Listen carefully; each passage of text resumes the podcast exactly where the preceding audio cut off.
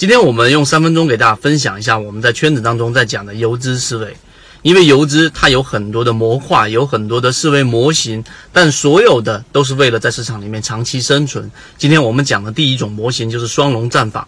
所谓的双龙战法，其实说白了，它就是要告诉给你，你要在市场当中去寻找有涨停基因的个股类型，否则你在市场好的情况之下，别人。呃，可能就是说大幅的斩获利润的情况之下，你只是在自己的小利润里面沾沾自喜，这样所导致的结果，就当大盘出现调整的时候，冬天来临的时候，你没有囤积足够的食物，最后你的资金只会不断不断的消耗，没有办法长足的进步，这就是市场当中大部分人的一个死循环。这是第一点，第二点，双龙战法。什么叫双龙战法呢？前面我们有完整的去讲过这样的一个视频。双龙战法前期一定是要出现过一个到两个的涨停板，出现一个涨停板的一个平台，那么这种叫做涨停复制。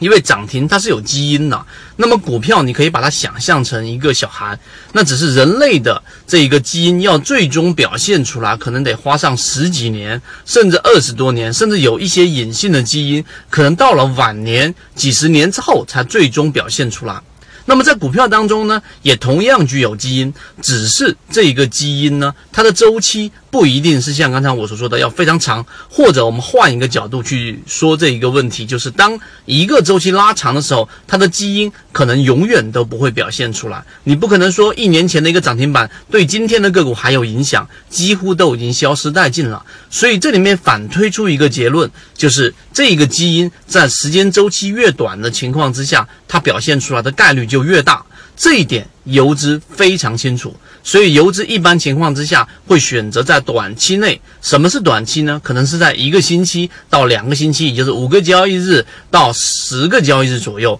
甚至于长一些的，可能在二十个交易日左右的一些涨停个股，往往会成为游资狙击的一个对象。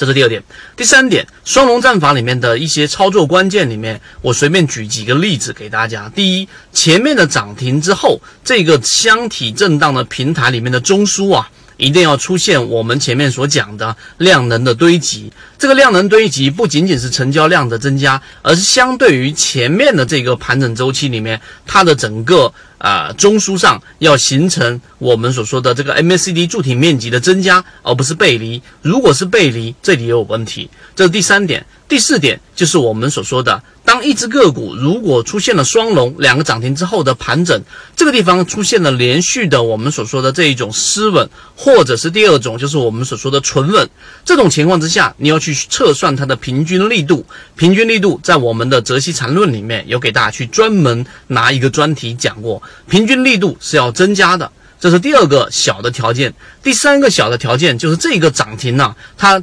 要结合现在的一个热点，有涨停有很多。举个例子，现在突然间来个涨停是服装鞋类的，那么这一种涨停往往是比较弱势。现在的主流是什么？现在的主流是五 G，对吧？现在的主流是我们说的这一种呃医药板块。那么这些主流热点，包括我们前面所说的军工，只要它符合，最终它就有概率能够连板。像今天我们在圈子当中啊，这两个交易日里面都在讲的东方通讯，还有我们讲的二零幺七，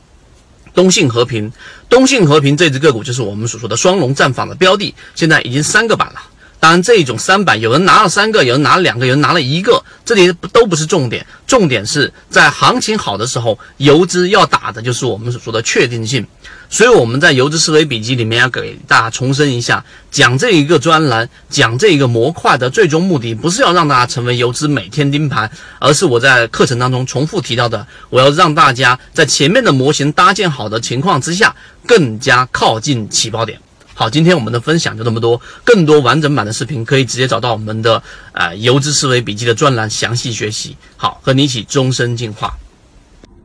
今天的分享就到这里。想要加入到我们圈子一起进化学习的，可以加我的朋友圈 B B T 七七九七七，一起进化学习，帮助你用模型筛选出优质的标的，并且避免买卖点的问题以及追涨杀跌带来的风险。